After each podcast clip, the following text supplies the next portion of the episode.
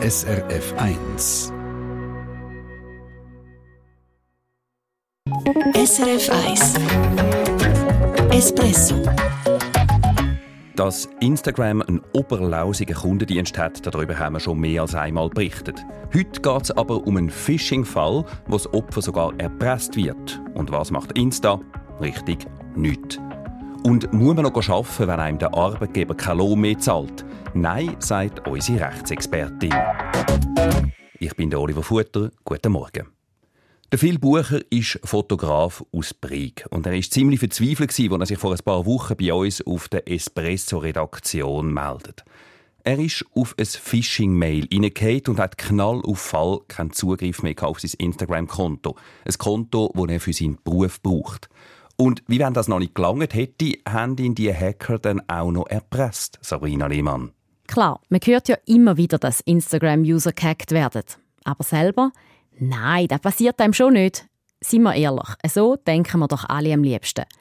Auch der Espresso-Hörer Phil Bucher hat das gedacht. Bis vor ein paar Wochen. Er hatte einen super Tag, gehabt, erzählte er. Alles sei gut gelaufen und er konnte auch viel erledigen. Und dann sei eben noch das Mail von Instagram. Tipptopp, mache ich auch noch schnell, hat er gedacht. Ich war in einem super Flow und dann ist das gekommen. Und das hat wirklich so ausgesehen wie von Instagram. Und ich bin wirklich so am, ja, das erledige ich jetzt auch noch gerade in dem Moment wirklich nicht gemerkt. Ähm, und dann ist es aber sehr, sehr schnell gegangen. Im Giufel hat er sein Passwort eingegeben. Kurze Zeit später ist er schon nicht mehr auf sein Insta-Konto draufgekommen.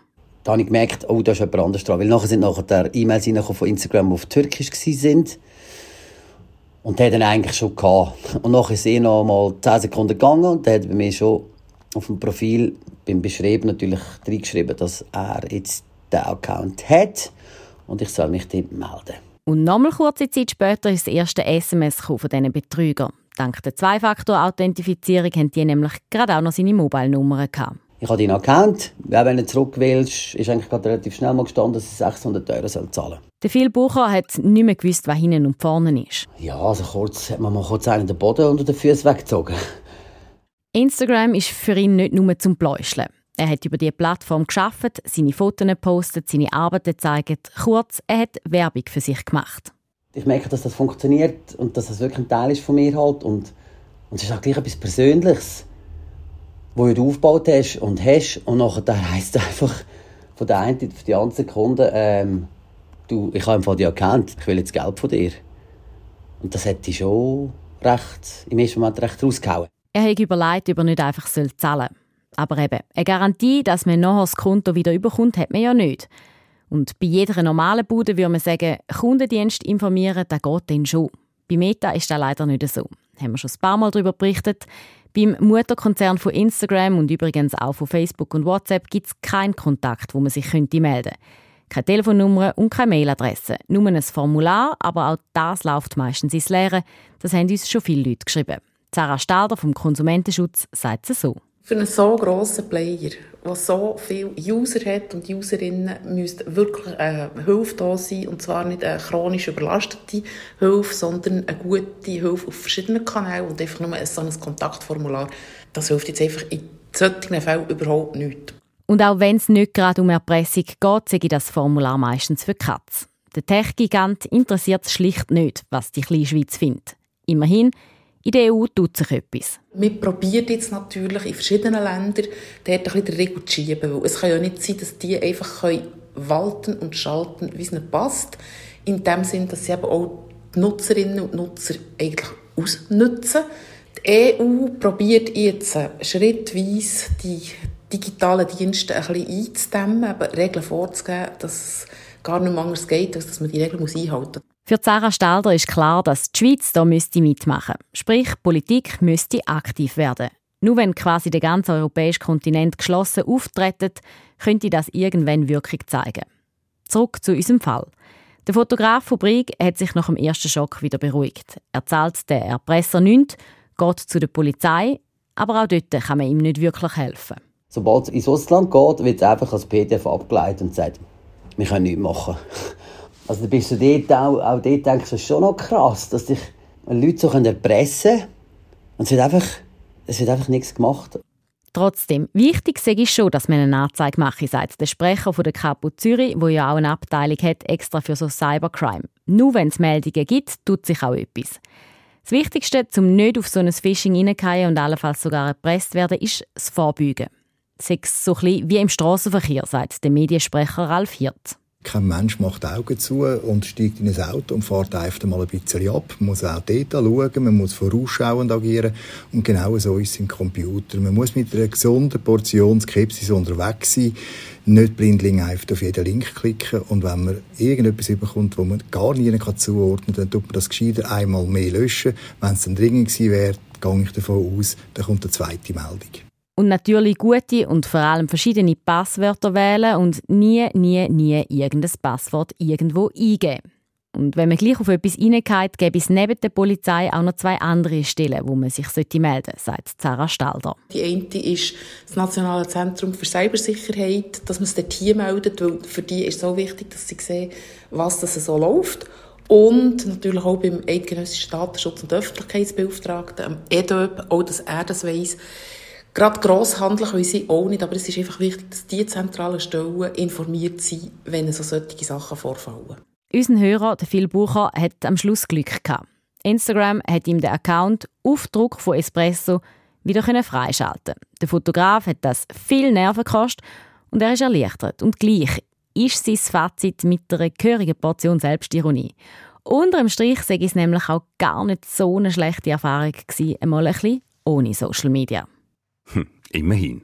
Ja, und vielleicht hat Instagram unterdessen tatsächlich gemerkt, dass ihre Hilfe in Anführungs- und Schlusszeichen bis jetzt nicht gelangt hat. Neu gibt es nämlich eine Seite, wo Insta diesen User Hilfe spricht, die gehackt worden sind. Den Link dort haben wir Ihnen parat gemacht auf srf.ch-espresso. Und uns nimmt es natürlich Wunder, was Sie jetzt für Erfahrungen machen mit dieser neuen Hilfeseite. Nützt etwas? Sprich, hilft Insta wirklich oder lässt einem der Tech-Gigant dort hängen? Wir freuen uns, wenn Sie uns schreiben, espresso.srf.ch. Konsumentenmagazin Espresso auf SRF 1. Es ist 18 ab 8 ja, nach Neujahr, da redet man ja immer mal wieder vom Januarloch, weil wir im Dezember einen Haufen Geld ausgegeben haben für Geschenke, Weihnachtsfest, für die Silvesterparty vielleicht, ist eben im Portemonnaie und auf dem Konto. Bei einem Espresso-Hörer aus der Nähe von Basel ist es aber nicht erst jetzt im Januar ein bisschen eng, sondern schon seit ein paar Monaten. Der Grund, sein Arbeitgeber zahlt ihm seinen Lohn nicht. Espresso, Rechtsfrage. Hörerinnen und Hörer fragen. Die Rechtsexpertin Gabriela Baumgartner gibt Antwort. Ja, schon seit dem September kommt der Mann kein Lohn mehr über. Der Chef dagegen immer und immer wieder vertrösten. Ich habe meinen Chef schriftlich gemahnt und sogar betrieben. Genützt hat alles nichts. Was muss ich jetzt tun, um zu meinem Geld zu kommen? Ja, das ist wirklich eine ziemlich ungemütliche Lage. Stellen Sie sich vor, Miete, Lohn, Krankenkasse, Heizung, alles muss zahlt sein, aber es kommt kein Lohn aufs Konto das geht eigentlich nicht, was der Arbeitgeber da macht. Ich habe darum unsere Rechtsexpertin Gabriela Baumgartner gefragt, muss man überhaupt weiterarbeiten, wenn man keinen Lohn mehr bekommt? Nein, das muss man nicht. Man hat das Recht, das Arbeitsverhältnis fristlos zu künden, wenn der Chef so lange keinen Lohn zahlt und einem immer und immer wieder vertröstet. Aber ich würde das nur dann machen, wenn ich bereits Zusage habe für eine neue Stelle. Wenn ich noch keine neue Stelle in Aussicht habe, dann bringt eine fristlose Kündigung in so einem Fall eben nichts. Unser Hörer der hat jetzt ja noch keinen neuen Job. Heißt denn das, er muss jetzt einfach weiterarbeiten ohne Lohn? Das kann ja auch nicht sein. Nein, immer weiter arbeiten ohne Lohn, das muss der Hörer nicht. Ganz allgemein gilt, wenn der Lohn nicht kommt, dann kann ich den Arbeitgeber mahnen. Das kann ich mit einem SMS machen, mit einem Mail oder mit einem eingeschriebenen Brief. Und in dieser Mahnung gebe ich dem Chef eine Frist, maximal eine Woche, um den Lohn dann endlich zu zahlen. Wenn dann der Arbeitgeber die Frist verstreichen lässt und nicht zahlt, dann habe ich als Angestellte das Recht, die zu bleiben. Im Gesetz heisst dann das, die Arbeit niederzulegen. Und das kann ich dann so lange machen, bis ich mein Geld bekommen habe. Und, das ist auch noch wichtig, die Zeit die muss ich dann später nicht nachschaffen. Also immerhin, der Hörer könnte jetzt wenigstens daheim bleiben. Wie er uns schreibt, hat er seinen Arbeitgeber ja schon gemahnt und auch schon betrieben. Das hätte alles nichts genützt. Was kann er jetzt noch machen? Dann kann er jetzt die Betreibung weiterziehen und dann droht dem Arbeitgeber dann ein Konkursverfahren. Und wenn dort, also in dem Konkursverfahren nichts mehr zu holen ist, das kommt ja noch etwa die vor. Das ist richtig, aber in dem Fall hat der Hörer Anspruch auf eine sogenannte Insolvenzentschädigung aus der Arbeitslosenkasse. So eine Entschädigung kann man verlangen, wenn der Betrieb Konkurs geht. Die Insolvenzentschädigung ist aber beschränkt. Es gibt maximal vier Monatslöhne. Und darum ist es eben wichtig, dass Betroffene nicht monatelang einfach weiterarbeiten und sich immer wieder vertrösten lassen, wenn die Firma Zahlungsschwierigkeiten hat. Es gibt also noch einen Weg, um an sein Geld heranzukommen. Das ist mal die gute Nachricht. Aber wie ist es denn eigentlich mit der AHV und der Unfallversicherung in so einem Fall? Wenn ein Betrieb die Löhne nicht mehr zahlen kann, dann zahlt er ja vermutlich auch die Beiträge für die Sozialversicherung nicht mehr. Und dann habe ich allenfalls später ein Problem. Ja, das ist ganz ein wichtiger Punkt. Bei der AHV dort ist es so, dass der Arbeitgeber ja jährlich abrechnet.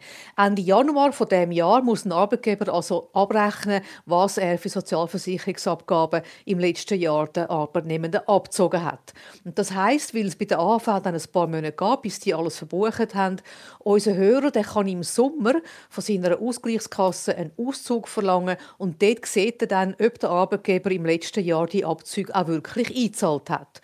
Wenn das nicht der Fall wäre, wäre, dann kann unser Hörer seine Lohnausweis der Ausgleichskasse schicken. Dort steht ja drauf, dass ihm die Beiträge vom Lohn abgezogen worden sind und dann tut die SVA die Abzüge nachbuchen. Das heißt, der Hörer hat dann später keinen Nachteil. Lohnausweis schicken, sagst du, Gabriela, das tönt ja gut. Jetzt in unserem Fall hat der Hörer für die letzten Monate ja gar keinen Lohnausweis. Was macht er jetzt? Jetzt ist es so, wenn der Arbeitgeber jetzt doch noch zahlen sollte, also unter der Drohung von dem Konkurs, dann muss er natürlich nachher auch noch die Lohnausweis machen und unserem Hörer schicken. Wenn jetzt aber der Arbeitgeber in Konkurs würde gehen, dann kommt ja unser Hörer Beiträge über aus der Insolvenzentschädigung und dort werden dann Beiträge für die AHV abgezogen und werden dann auch überwiesen. Jetzt noch zu der Unfallversicherung, wenn man keinen Lohn mehr überkommt. Wie ist es denn dort, wenn der Arbeitgeber Beiträge nicht abliefert? Dort ist es so, dass die Unfallversicherung den Arbeitgeber mahnt und allenfalls betreibt, wenn er nicht zahlt. Für die Angestellten, also für die Versicherten, hat das aber keine Konsequenzen. Wenn ein Angestellter einen Unfall hätte, dann zahlt die Unfallversicherung trotzdem sämtliche Kosten und allenfalls auch ein Taggeld. Es ist also nicht so, dass die Angestellten keine Leistungen überkommen, wenn der Arbeitgeber die Unfallversicherungsprämie schuldig bleibt sagt Gabriela Baumgartner. Ganz wichtig also, warten Sie nicht zu lange, wenn Ihren Arbeitgeber mit dem Lohn hinten ist. Was Sie in dem Fall genau machen müssen, haben wir Ihnen auch noch in einem Artikel Schritt für Schritt online zusammengefasst. Sie finden das auf srf.ch-espresso. SRF 1 Espresso Eine Sendung von SRF 1. Mehr Informationen und Podcasts auf srf1.ch.